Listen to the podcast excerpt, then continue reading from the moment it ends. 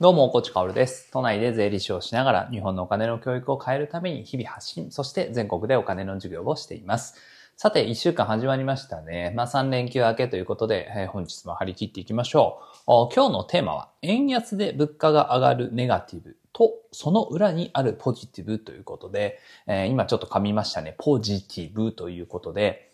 まあ、円安があるとね、えーまあ結構いろいろ騒がれるわけですよ。でもその裏にはポジティブがある。まあつまりは経済においては、まあポジティブとネガティブの二面性っていうものが一つの事象においては、まあ、大体ありますよっていうね。で、ネガティブだけを取ってとか、ポジティブだけを取って、まあこれマスコミにありがちなんですけど、まあそういうところを騒ぎ立てると、とっても頭が悪く見えちゃうので気をつけましょうね、なんていう話です。本題の前に、ボイシーフェスのお知らせですね。えー、大河内ボイシーフェス出ます。10月25日初日の19時ぐらいかな。夜に登場するんですが、対談、対談相手が発表されてましたね。えーボイシー、同じくボイシーパーソナリティのファイナンシャルプランナー、関根さんということで、まあ僕のチャンネル聞きながら関根さんのチャンネルも聞いてるって方は結構多いかなと思うんですよね。で、僕は関根さんのことはもちろん存じ上げていますが、お話ししたこともあったこともないんですよ。でもね、もう体感でね、えー確実に楽しく喋れるっていうね、自信があります。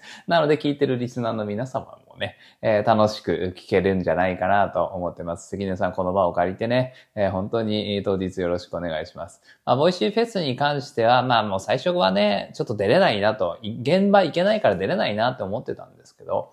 まあこのリモートで、えーたった一本の出演で、えー許していただけるということで、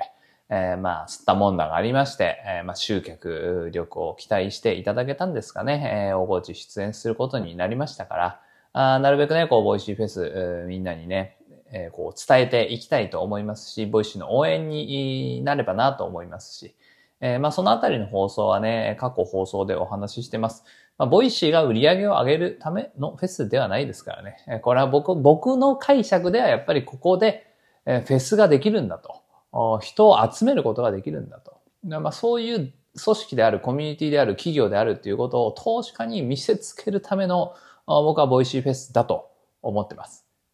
フェスって言って1万人ね、音声だけで集められる企業って多分日本にはないですよ。そこにチャレンジしているっていうことでね、まあそのチャレンジは応援したいなということで僕もね、えー いろいろなわがままを聞いていただきながらね、ボイシーフェスに出させていただくというね、えーということで、えー応援しておりますので、皆さんぜひぜひボイシーフェスよろしくお願いします。対談相手発表は順次されてきてますね。私、大コーチ、個人的に今一番気になる、絶対聞きたいなっていう対談は、ボイシーパーソナリティの木下さんと衆議院議員の細野さんの対談ですね。まあ、これからね、いろんな対談、こういう感じですよ、こういう感じでこう組みましたよ、スケジュール組みましたよっていうね、えアナウンサー出ると思うんですけど、まあ、個人的には多分ね、この二人を超える聞きたいなって思うのは僕はないと思うんでね、個人的にはですけどね。なので、おのおのリスナーの皆さん、一人一人が気になるジャンルと気になる対談っていうのがあると思うんですよね。えー順次発表されていきますから、ぜひ確認をしてね、自分が気になるなと思うもの、ベスト対談みたいなものをね、えー確認して、えーそういうものがあればね、ボイシーフェスぜひぜひ参戦していただけたらなと思っています。さて、えー冒頭長くなりましたが、本題行きましょう。まあ、円安で物価が上がるっていうのはさ、皆さんご存知の通りだと思うんですよ。なぜなら、円安ってことはドル高になっているわけで、ドルで買うものですね。それを原材料、原価にして商品を販売している企業っていうのは、原価が高くなるわけですね。まあわかりやすいところだと、例えば吉野家の牛丼みたいなものっていうのは、牛はあれまさか国産牛じゃないわけですね。えアメリカとかね、えー OG ビーフとか使っているわけだと思いますが、海外の牛を使っているわけだと思いますが、それを日本円で購入しているわけじゃなくて、まあドルで購入していると思うんですよ。そうすると、円安ドル高になるとね、え100円で1ドル買えていたものが1ドル分の肉買えていたのが今150円出さないと1ドル分の肉買えないわけですよ。ってなると仕入れ、原価、原材料に1.5倍の値段がかかってるんだよね。と考えるとだ。売上も、売上というか、売価ですよね。販売金額、販売値段っていうのは、販売金額、販売値段おかしいな。販売価格っていうのも1.5倍にして叱るべきなわけです。まあ、そうするとでも、まあ、日本の文化とか日本人、まあね、ちょっと煽られてお金に弱くなっちゃって、こう、悪しきお金の文化、まあ洗脳に近いよね。えー、それにこう、蝕まれている人はブーブーブーブー言うわけですよね。当然物価が上がって ちょっと嫌だなって思う気持ちはわかるんですよ。でもその裏にはポジティブなこともあるので、もうこう条件反射でブーブー言うのはあんまりよろしくないよねっていうのが僕のメッセージです。そもそも円安になるとね、物価が上がるのは当然なんだけれど、他にもいろんな事象っていうのは起こるわけですね。えまず一番最初に上がってくるのは輸出、輸出競争力が伸びることですね。えだってさ、え1円で、えー、違う違う、100円で1ドルだったものが150円で1ドルになるわけだから、1ドル出して何か購入された時っていうのは、100円の売り上げじゃなくて150円の売り上げが上がるわけでしょ。だから輸出、外に何かを売っていく企業っていうのは競争力伸びるわけですよ。まあ、売り上げが伸びるわけですね。えそうすると 何が起こるかっていうと、まあ、国際社会から結構目をつけられるので、円安ドル高が過ぎるとね、アメリカはちょいちょいって言ってくると思います。なので、まあ、トヨタとかはね、当然ね、今から売り上げ伸びていく。日本円換算で売り上げっていうのは当然伸びていくんだけれど、それが伸びると何が起こるかっていうと、当然に企業の利益が上がるわけだよね。日本円の売り上げ、輸出だけで稼いでますって言った場合は、100円、と1ドル100円から1ドル150円になったら、売上っていうのは1.5倍になるわけですからね。えー、その分利益が伸びて、その分給料が増えるっていうね。えー、だから、円安で給料が増えるっていう企業もあるわけです。で、まあ、円安なの、円高なの、どっちがいいの日本って言った時に、まあ、経済のこの輸出競争力という視点で見るんであれば、これね、円安の方がいいんですよね、日本はね。で、えー、そこの企業の売り上げっていうのが、まあ、つまり輸出競争力を必要としている企業が多いっていうわけなんだけれど、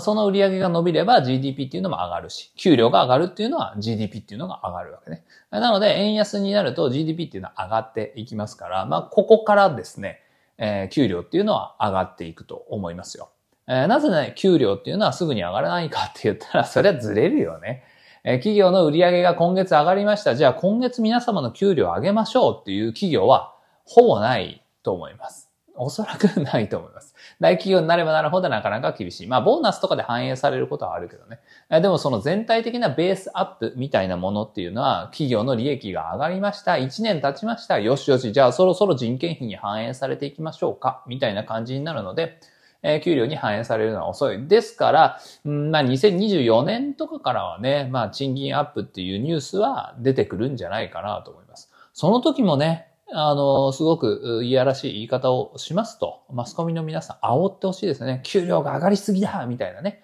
まあ、そういう煽り方っていうのはね、えー、ぜひしてほしいなと。給料が上がっているということを視聴者の皆さんに、読者の皆さんにこう、すり込むような報道ですね。まあそういうのをしていただきたいなと思います。だって今は円安でネガティブみたいなものとかさ、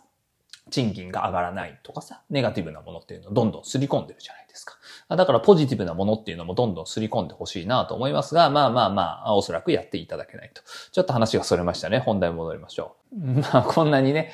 その本題から逸れてしまうとね、10分でまとまりきらないので、ちょっと駆け足で最後まとめていきますが、円安の場合はね、ドル高の場合は、日常的にもう一つあるのが株ですよね。アメリカ株とか全世界株みたいな海外の投資信託とかに、こう、ドル建てで投資をしている人っていうのは、その投資信託自体は値上がりしてないけれど、なんかトータルの利益めっちゃ出てますみたいな人っていると思うんですよ。まあ2020年ぐらいから、21年ぐらいから積み立て NISA とかね、イデコとかを、まあ僕が書いてるお金の守り本通りに、え海外の投資信託に投資してる人っていうのは、これ確実に利益出てます。ただね、それは、こう、投資信託そのものの利益というより、値上がり利益というよりは、為替の利益っていうことですね。ここについては、当然ね、投資をしている人だけが享受できるメリットなわけですが、円安ドル高のこのポジションね、円安ポジションの時にも、ネガティブもポジポジティブも、いろいろあるっていうことは僕たちは理解しなきゃいけない。えでもこう、マネーリテラシーが高くていろいろ動いている人にとっては、円安でのネガティブよりもポジティブの方が多いんじゃないかなと思います。つまり、こう、円安で物価が上がっちゃって、もう、わーみたいなことを騒いでいる人、短期的に騒いでいる人っていうのは、あその、その瞬間瞬間の損得とかね、しか見てないわけですよね。そして、ポジティブ要素、まあ今言った株に投資しているとかね、ポジティブ要素につながる行動をしていないから、あ騒いでいるんじゃないかなと思う、思うんですよね。えー、だから、こう、投資をしていてさ、円安ドル高、まあ、為替の分の利益が出ている人とか、おそらくさほど騒がないし、まあこれだけ日本全体輸出競争力が伸びているから、まあいずれ給料上がってくるよね、なんて予測して分かっている人っていうのもさほど騒がないと思うんですよね。まあつまり、ボイシーではよく言うんですけど、これはマネリ、マネリテ検定であると。マネリテラシー検定である。リトマス試験紙であるということですね。えー、円安、物価が上がった、最悪だ、わーみたいなことをすぐ言ってしまう人っていうのは、これマネーリテラシーが低いっていうことなんだよね。えー、でもね、これはもう今日の放送でも何度も言ってきたけど、その責任はね、マスコミとかメディアにありますよ。煽りすぎだっていう話ね。えー、そういう煽りに負けずに、負けずにね、しっかりと自分を見つめてマネーリテラシーを上げて、えー、そして、この日本の現代社会というものをね、えー、したたかに、そして賢く生きていきましょう。さて最後にお知らせです。